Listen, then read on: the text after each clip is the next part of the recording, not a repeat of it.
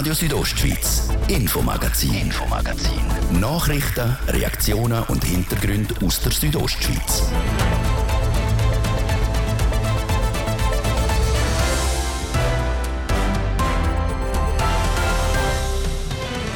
In unserem Infomagazin haben wir heute folgende Themen. Fast 50.000 Todesopfer in der Erdbeben in der Türkei und in Syrien bis heute gefordert.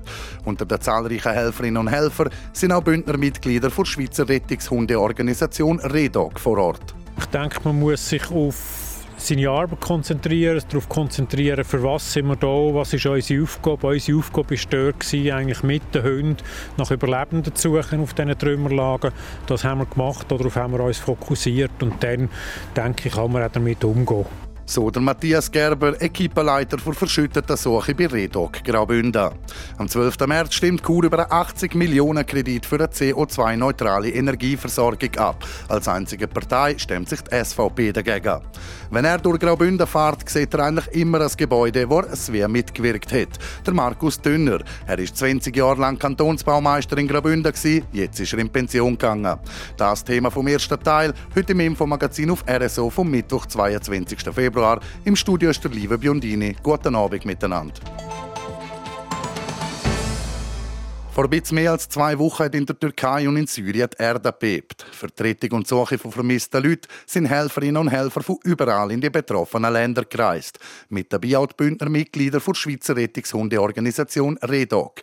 Wie der Einsatz abgelaufen ist und was sie vor Ort für eine Situation vorgefunden haben, dann Tina Schlegel. Eingestürzte Gebäude, zerstörte Strassen, kaputte Autos und eine verzweifelte Bevölkerung.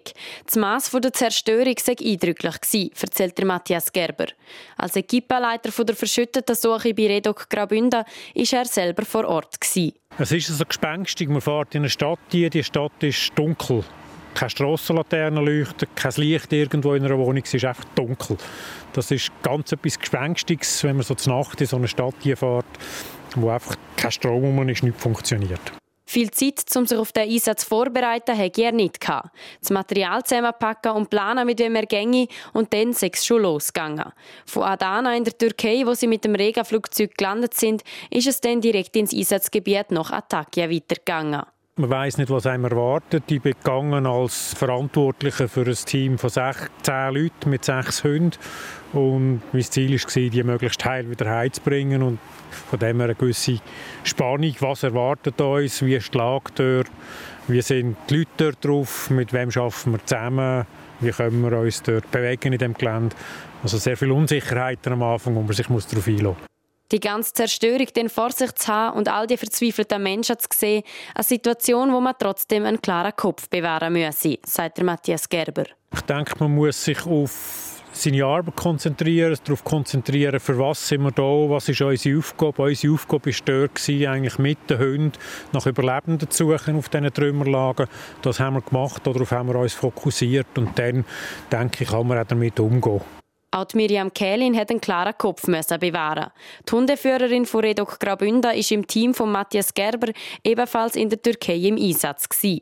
Während dieser Zeit hat es auch immer wieder Nachbeben gegeben. Das ist ein komisches Gefühl, ja. Es, ist einfach, es kommt, es kommt in der Fall, wie stark das ist. Aber man hat zum Teil schon gesehen, dass, dass eben, das wirklich also ja, nicht nur gespürt, sondern man hat es wirklich gesehen an den Gebäuden oder, oder was auch immer, ja, dass da wieder etwas geht. Auch für ihre Hündin Clooney seien das spezielle Umstände gewesen. Gerade auch noch, weil das ihr erster gemeinsamer Einsatz war. Es hätte aber recht gut funktioniert. Sie hat das eigentlich bis jetzt merke ich ihr nicht an, dass sie irgendwie in, ja, irgendetwas nicht verkraftet hat oder so irgendetwas. Sicher ein anderer, vor allem ein anderer Tagesablauf, das ist sicher ganz, ganz anders. Dass wir wirklich eigentlich immer zusammen sind und halt es läuft immer etwas, außer man schlaft, aber sonst läuft halt immer wirklich irgendwo irgendetwas erzählt Bündner Hundeführerin Miriam Kählin. Nach sieben anstrengenden Tagen im Einsatz ist die Gruppe vor kurzem wieder zurück in die Schweiz gekommen. Aktuell werden im Katastrophengebiet immer noch Leute gesucht und borgen. Die Anzahl Todesfälle liegt laut tagesschau.de bei über 47.000 Personen. Am 12. März stimmt Kur über einen 80 Millionen Kredit für eine CO2-neutrale Energieversorgung ab. Als einzige Partei stemmt sich die SVP dagegen. Das ist ein riskantes Vorhaben, sagt der Churer Gemeinderat und SVP-Grossrat Mario Cortesi. Der Markus Seifert hat ihn gefragt, warum die bewährten Techniken wie Fernwärme und Erdwärme ein Risiko sein sollen. Ja, man muss Folgendes sehen. Wir haben eine Strommangellage, wie sie überhaupt noch nie da war. Und in dieser Zeit will die IBC äh, sich verabschieden von den fossilen Energieträgern. Und das in einer Zeit, wo man eigentlich äh, sieht, dass es knapp wird da mit Strom. Und entsprechend äh, ist es auch ein äh, sehr äh, hochriskantes Projekt. Das zeigt sich auch an dem, dass das Finanzinstitut nur dann bereit sind, zum auch beisteuern, Geld beisteuern, wenn die Stadt Bürgschaft übernimmt. Und ich denke, die IBC möchte da als Musterschülerin vorausgehen, CO2-neutral werden, sogar auf 2040, obwohl 2050 die Energiestrategie, die aus unserer Sicht eigentlich gescheitert ist. Also das Projekt ist mit sehr viel Risiken behaftet und letztlich zahlen tun es nachher äh, die Kurerinnen und Kurer. Aber es ist schon so, ein Großteil von dem ganzen Projekt äh, beruht ja darauf, dass man Fernwärme von der GFAG nutzt. Also das hat nichts zu tun mit einem Strommangel jetzt, sondern es ist doch im Gegenteil recht clever, dass Wärme, die sowieso entsteht, weil man den Abfall verbrennt, dass man das auch gerade braucht, um äh, Wohnungen in Kur heizen. Da ist absolut nichts äh, dagegen zu sprechen. Fernwärme nutzen, das ist das eine. Nur die Energieflüsse, wie sie denn wirklich müssen stattfinden die geht, gibt die BC nicht bekannt. Das wird nicht lange und es ist in dem Sinne ja nicht nur die Fernwärme von Kur, wo man, respektive von der, von der Verbringungsanlage, wo man will nehmen, sondern ähm, es geht auch darum, dass man eine Art Austausch macht zwischen denen, die Wärme brauchen und denen, die Kälte brauchen. Es wird aber nicht aufgehen und es ist bemerkenswert, dass im Abschmicksbüchlein überhaupt nicht angegeben wird, welche Energiemengen das denn eingeführt werden müssen. Das langt nie. Sie warnen auch, Chur werde sich weiter verschulden. Es stehen ja diverse Grossprojekte an. Aber eigentlich ist es doch gut, wenn Chur investiert, oder? Jahrelang ist die finanzielle Situation von Chur nicht besser gewesen. Wir haben aber eher einen Stillstand in der Entwicklung der Stadt. Und die Tatsache ist auch, pro Kopfverschuldung in Chur ist im Jahr 2000 bei 3.800 Franken gewesen. Im 2020 bei einem Guthaben von 9.600 Franken pro Kopf. Also die Stadt steht ja finanziell viel besser da als vor 20 Jahren. Und vor 20 Jahren war ein Parteikollege von Ihnen Stadtpräsident.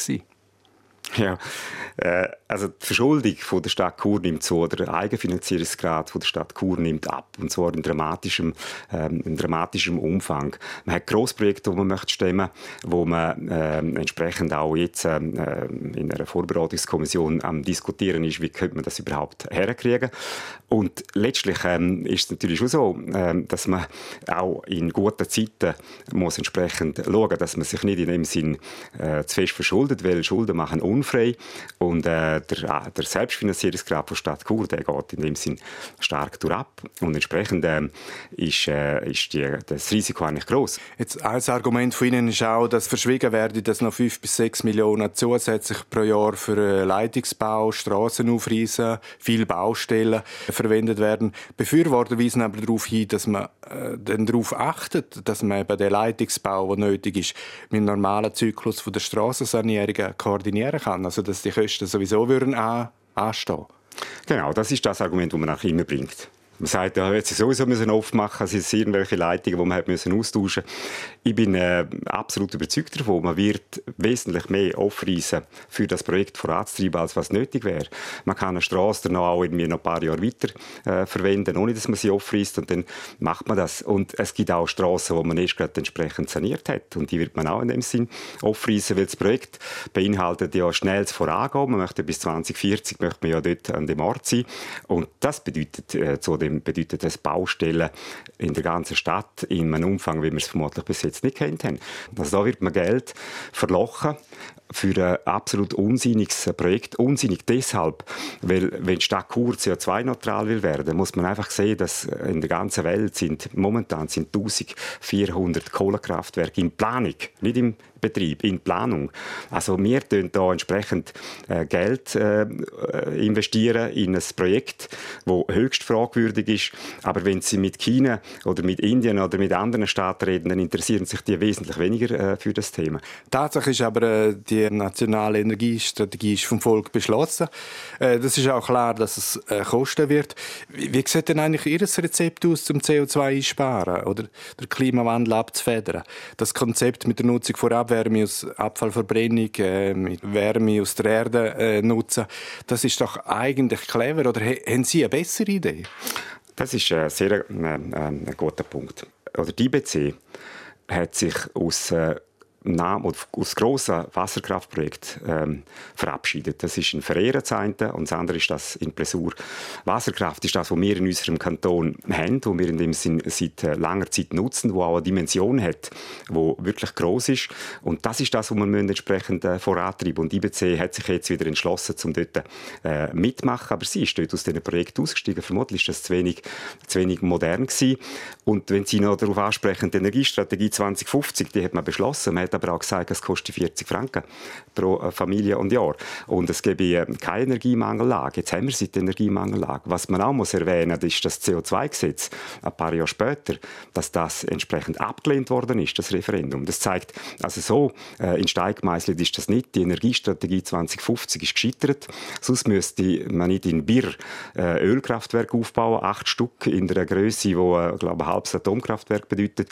Und äh, in Deutschland baut man Kohlekraft wie, verrückt. Also ich glaube, das kann man nicht genügend betonen. Die Energiestrategie 2050 ist gescheitert und Kur muss nicht in dem Sinn Musterschüler werden und entsprechend Geld äh, investieren in so einem Umfang. Das ganze Projekt wird über 300 Millionen Franken kosten. Neben der Stadt Chur mit 80 Millionen würden sich Investoren, der Bund und der Kanton beteiligen. Er kann wahrscheinlich nicht durch Graubünden fahren, ohne dass er Gebäude sieht, wo er nicht am Bau mit dabei war. Der Markus Dünner. Er ist 20 Jahre lang Kantonsbaumeister in Graubünden. Seit dem Januar ist er pensioniert. Carina Melcher hat unter anderem wissen, ob er schon angekommen ist in der Pension. Nein, das habe ich eigentlich nicht so realisiert. Ich stehe immer noch früh auf freue mich auf den Tag, aber ich habe auch noch nicht so, bin auch nicht so runtergefahren. Es läuft immer noch einiges. Was sind in Ihrer Zeit im Amt Ihre grössten Projekte gewesen? Grundsätzlich ist fast jedes Projekt, auch wenn es ein kleines ist, halt immer sehr wichtig. Aber ich glaube, so, wenn man von der Bausummen und von der Komplexität her schaut, kann man sagen, dass die Kantonsschule mit allen Bauten, das Gefängnis, Justizvollzugsanstalt oder jetzt die Planung von einer Fachhochschule Graubünden doch die grössten Projekte sind, die wir auf dem Tisch hatten.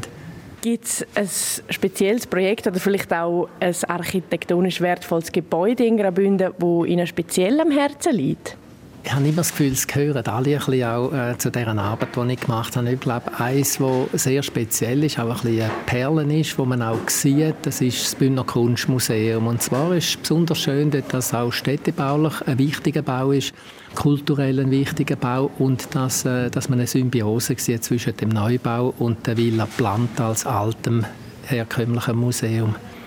Hat es einen Bau gegeben, der Ihnen bezüglich Problemen speziell in Erinnerung geblieben ist? Also wo es vielleicht viele Hürden gegeben hat oder überhaupt nicht so gelaufen ist, wie das eigentlich geplant war? Ja, das kommt mir sofort in den Sinn. Ich glaube, das ist unser Verwaltungsgebäude Synergia. Das hat mich äh, beschäftigt seit dem 2004, 2005, also eine sehr lange Zeit, fast bis zum Schluss, im 2020 sind wir dann eingezogen. Und da hat es doch sehr, sehr viele Hürden gegeben. Es hat äh, Verschiebungen gegeben, es hat Einsprachen gegeben in allen möglichen Phasen. Aber letztendlich haben wir da einziehen und dann schaut man natürlich wieder sehr positiv aufs Ganze zurück. Was hat sich in den 20 Jahren von 2002 bis 2022 am meisten verändert?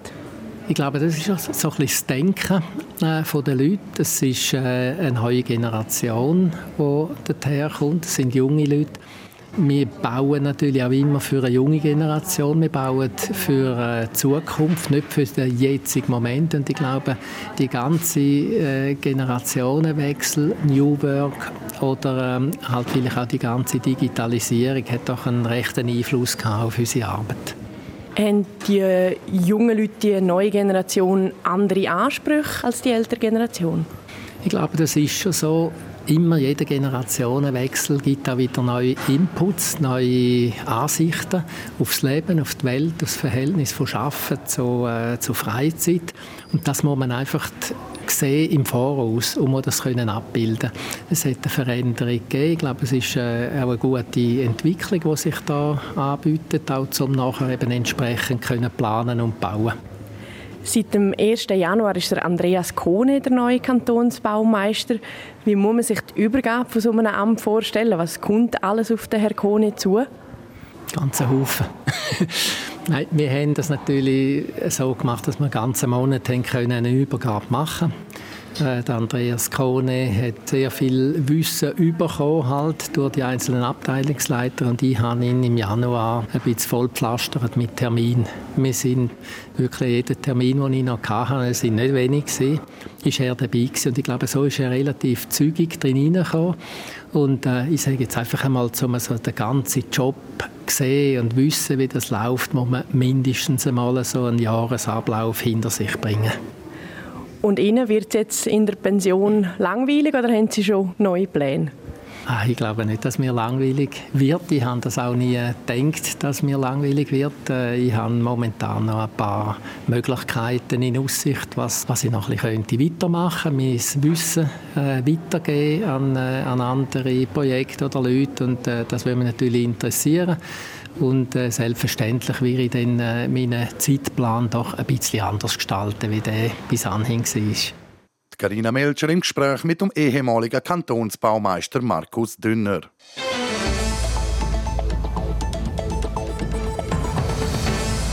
Wir hören das Infomagazin auf Radio Südostschweiz. Wir unterbrechen für die Werbung, das Wetter und den Verkehr. Und das machen wir am 2 über halb sechs. Auf dem Eis kennen wir nur eine Richtung. Führen! Bis am nächsten Heimspiel gegen der HC Lugano dabei und erlebt mit, wie der Thomas Wellinger und seine Teamkollegen Wort in Taten umsetzen. Am Samstag, 25. Februar am Viertel vor 8 Uhr im Eisstadion Davos. Wir freuen uns auf dich. Der HCD. Präsentiert von Radio Südostschweiz. Das Wetter präsentiert von disco-fox.ch. Die Tanzschule in Chur für Partyspaß. Jetzt mit neuen Kürzen, damit du auf jedem Fest daheim bist. Auf disco-fox.ch. Ja, es bleibt meistens noch freundlich heute Abend bei uns in der Südostschweiz. Im Laufe der Nacht tut es dann aber immer mehr zu. Die Temperaturen in der Nacht die sind also nicht wahnsinnig tief. Die sinken im Land auf etwa 4 und in der Landschaft Davos auf minus 2 Grad. Der Donnerstagmorgen der ist dann ja, ziemlich eine graue Angelegenheit. Es hat viel Wolken, die Sonne die sieht man nur selten und dazu kann es zeitweise auch mal ein bisschen regnen oder schneien kommen. Schnee gibt es ab rund 1500 Meter. Das heisst, es ist dann morgen nicht mehr ganz so mild wie jetzt noch in den letzten Tagen. Im Churer Rheintal gibt es maximal noch 13 Grad, das Klosters 7, die Splügen 5 und St. Moritz 4 Grad. Verkehr präsentiert von Gierica Wen AG. Reinigungen, Hauswartungen, Schneeräumungen in Chur. Ihre professionell, kompetent und zuverlässige Partner wünscht gute Fahrt. Wir haben Stau oder stockenden Verkehr in der Stadt Chur. Und zwar, gerade an einigen Orten stockt es ein bisschen auf der Masanserstraße statt auswärts, dann im Bereich Postplatz Welstörfli und auf der Kasernenstraße statt auswärts. Zeitverlust aktuell zu Chur bis zu 15 Minuten. Dann das Langquart haben wir ebenfalls stauderstockend im Bereich Kreisel-Karlihof mit Wartezeiten von 5 bis 10 Minuten. Und im Oberengadin, auch hier haben wir immer noch Stau oder stockenden Verkehr. Und zwar auf der Engadinerstraße Samada Maloja zwischen Zellerina und St. Moritz-Bad mit einem Zeitverlust von bis zu 10 Minuten. Es braucht ein bisschen Geduld im Moment. Ich hoffe, ihr habt sie und ihr kommt dann gleich noch sicher an eurem Ziel an. Verkehr. Wir wünschen auf jeden Fall gute Fahrt und ich gebe zurück äh, in die Redaktion zum Livio Biondini. Radio Südostschweiz, Infomagazin, Infomagazin. Nachrichten, Reaktionen und Hintergründe aus der Südostschweiz.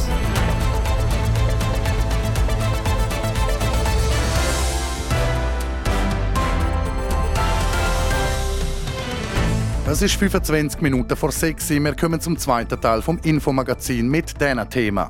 Schulbildung ist etwas am Wichtigsten für den Nachwuchs, auch für Schutzsuchende aus der Ukraine. Wir haben geschaut, wie das bei einer Kollektivunterkunft für Schutzsuchende in Graubünden aussieht. Nachfrage nach E-Zigaretten nimmt immer mehr zu, auch hier bei uns. Und das nimmt Formen an, die bedenklich sind für Gesundheitsinstitutionen. An der Ski, Freestyle und Snowboard-WM in Georgien haben Südostschweizer Athletinnen und Athleten mehr als nur überzeugt. Alle Schweizer Medaillen sind nämlich in die Region gegangen. Mehr dazu jetzt gerade im zweiten Teil vom heutigen Infomagazin. In Trimis, in Davos-Laret und in Schiers gibt es sogenannte Kollektivunterkünfte. Dort leben Geflüchtete, die sich in Graubünden in einem Asylverfahren befinden oder vorläufig aufgenommen worden sind. Dort haben Kinder und die Jugendlichen auch die Möglichkeit, zum in die Schule zu gehen. Das zuständige Bündneramt hat kürzlich einen Bericht dazu gemacht, wie gut die Schulen geführt werden. Andreas Abadi. Die Schulen in den kollektiven Unterkünften, also Unterkünfte, wo mehrere Geflüchtete zusammenwohnen, sind im letzten Sommer vom Amt für Volksschule und Sport unter die Lupe genommen worden. Der entsprechende Bericht fällt positiv aus. Besonders erwähnt wird, dass die Lehrpersonen motiviert und zufrieden sind, die Kinder gerne in die Schule gehen und sich ernst genommen fühlen. Trotzdem fällt auf, dass das Lernklima zwar positiv ist, aber sich doch gewissermaßen von der gewöhnlichen Schule unterscheidet. Dass die Kinder im gleichen Haus sehr nach mit den anderen zusammen leben und dort auch noch in die Schule gehen, macht es speziell, erklärt der Regierungspräsident Peter Bayer.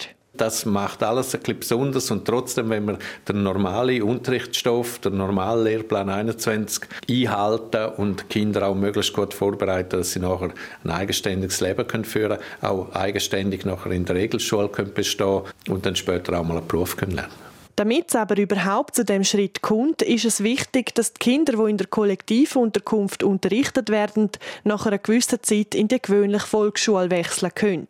Da gäbe es aber noch Verbesserungspotenzial. Das zeigen die auch Einzelfälle im aktuellen Bericht auf. Kinder, wo man sagt, sie sind zu lang in der Zentrumsschule, wen könnte übertreten, dass wir die wirklich sehr individuell, äh, sehr gut zwischen Lehrerschaft, Regelschule, Schulleitung und Schulinspektorat absprechen und den richtigen Zeitpunkt nicht verpassen, wo das Kind in die Regelschule soll übertreten wenn der Zeitpunkt ist, wo ein Kind in die Volksschule wechseln kann, wird in jedem Fall individuell entschieden.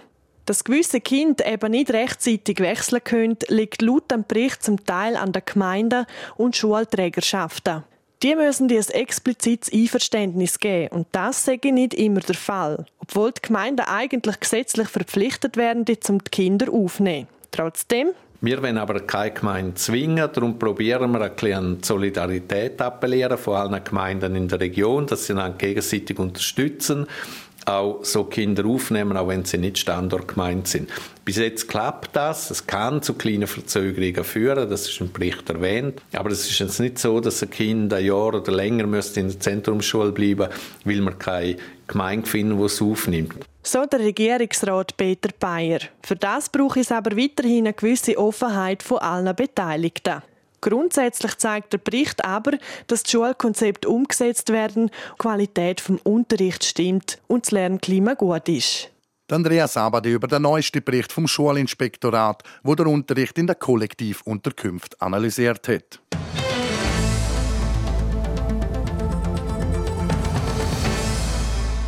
Eine dünne Dampfwolke und ein fruchtiger Geruch nach Mango oder Kokosnuss. Schon die Jüngsten unter uns greifen immer öfter zu E-Zigaretten oder ähnlichen Nikotinprodukten.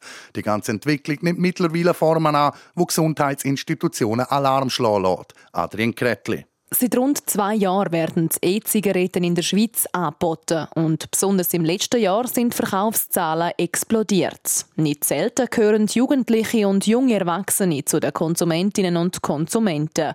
So zeigt eine neue Studie von der Unisanté und Gesundheitsförderung Wallis, dass jeder achte Jugendliche regelmäßig E-Zigaretten raucht. Knapp zwei Drittel der Befragten im Alter zwischen 14 und 25 haben E-Zigaretten immerhin schon mal ausprobiert probiert. Das sei alarmierend, findet Antonia Bundi von der Suchtprävention vom Gesundheitsamt Graubünden. Die Jugendlichen sind halt experimentierfreudig, sie sind neugierig, sie wollen neue Sachen ausprobieren. Und natürlich auch die Tabakindustrie weiß das und die vermarkten die Produkte oder machen sie auch so, dass die Jugendlichen darauf angesprochen werden. Viele haben einen süßen Geschmack, einen Fruchtgeschmack und das spricht einfach den Jugendlichen halt an. So harmlos wie E-Zigaretten daherkommen, sagen sie aber nicht. Immerhin haben sie im Vergleich zu gewöhnlichen Zigaretten zwar kein Tabak drin, aber trotzdem das Nervengift Nikotin. Und nicht nur das. Im Gerät hat man eine Flüssigkeit, die wird verdampft oder erhitzt. Und die Flüssigkeit hat verschiedene Chemikalien und Stoffe drin und eben das Nikotin, das stark abhängig macht. Der Tabakgeschmack, den hat man dann eben nicht. Und darum ist es sehr angenehm zum Konsumieren, vor allem wenn noch die Süßstoffe drin sind oder Fruchtgeschmäcker vertreten sind. Süße Geschmäcker nach Mango, Wassermelonen oder Beere und dazu farbenfrohe Verpackungen. Genau die Punkte sagen sie eben, wo die Jugendlichen ansprechen und zum Rauchen von Einweg-E-Zigaretten verleiten. Und das ganz legal. In den meisten Kantonen dürfen die sogenannten Vapes nämlich ohne Altersbeschränkung verkauft werden. Auf der nationalen Ebene haben wir dort noch keine Einschränkung. Also jedes Kind und Jugendliche darf das legal erwerben, obwohl es Nikotin hat, aber es fällt eben unter dem Lebensmittelgesetz und nicht unter dem Tabak. Also es ist kein Tabakproduktgesetz. Gewisse Kantone haben da schon reagiert, haben die Gesetzgebung auf, auf der Kantonsebene angepasst, aber der Kanton Graubünden hat das bis jetzt noch nicht gemacht. Laut Antonia Bundi hinken die Gesetze betreffend der Tabak- und Nikotinkontrolle immer noch hinein Kinder und Jugendliche müssen in diesem Bereich besser geschützt werden. Denn oft wissen sie selber gar nicht genau, was für Schadstoffe in den E-Zigaretten drinstecken. Auch unter Fachkreisen gibt es einen Haufen offene Fragen. Zum Beispiel, wie sich der Konsum von E-Zigaretten langfristig auf die Entwicklung, besonders von jungen Menschen, auswirkt. Das ist bis jetzt noch nicht abschließend untersucht. Der Bericht von Adrian Kretli in Zusammenarbeit mit unseren Kollegen von TV Südostschweiz. Laut dem Verband der E-Zigarettenhändler Swiss Vape Trade Association ist die Nachfrage letzten Monat um 30 Prozent gestiegen. Seit dem letzten Wochenende läuft Ski, Freestyle und Snowboard WM in Bakuriani, Georgia. Der Alpinteil der Weltmeisterschaft ist schon durch, mit vielen Erfolgen aus der Region. Angefangen jetzt mit der Silbermedaille von Dario Caviezel im Parallelriesenslalom. Der 27-jährige Bündner ist sogar nur ganz knapp an Gold vorbeigeschrammt, aber auch die Silbermedaille ist der Höhepunkt von seiner bisherigen Karriere. Ja, das war ein grosses Ziel von mir, einfach mal eine Medaille holen. Äh, es sind so viele Leute, die immer an mich glauben äh, und geglaubt haben. Und äh, jetzt hat das endlich geklappt und ich bin unglaublich stolz darauf. Ein zufriedener Dario Kavierzel gegenüber dem SRF. Stolz sind auch die Familie und das Team vom Bündner, die in Georgien mit dabei waren. Ja, auf jeden Fall. Jetzt kann sie bald einmal umarmen und fest heben. Mama, Papa, Bruder, mein Sponsor. Das ist wirklich unglaublich. Für die Schweizer Frauen hat es dort noch keinen Grund zum Jubeln gegeben. Dafür ein paar Tage später gerade doppelt. Im Parallelslalom holt die Schweiz nämlich gerade einen Doppelsieg. Gold geht an Julie Zock aus Wallerstadt, Silber holt Ladine Jenny aus Glarus.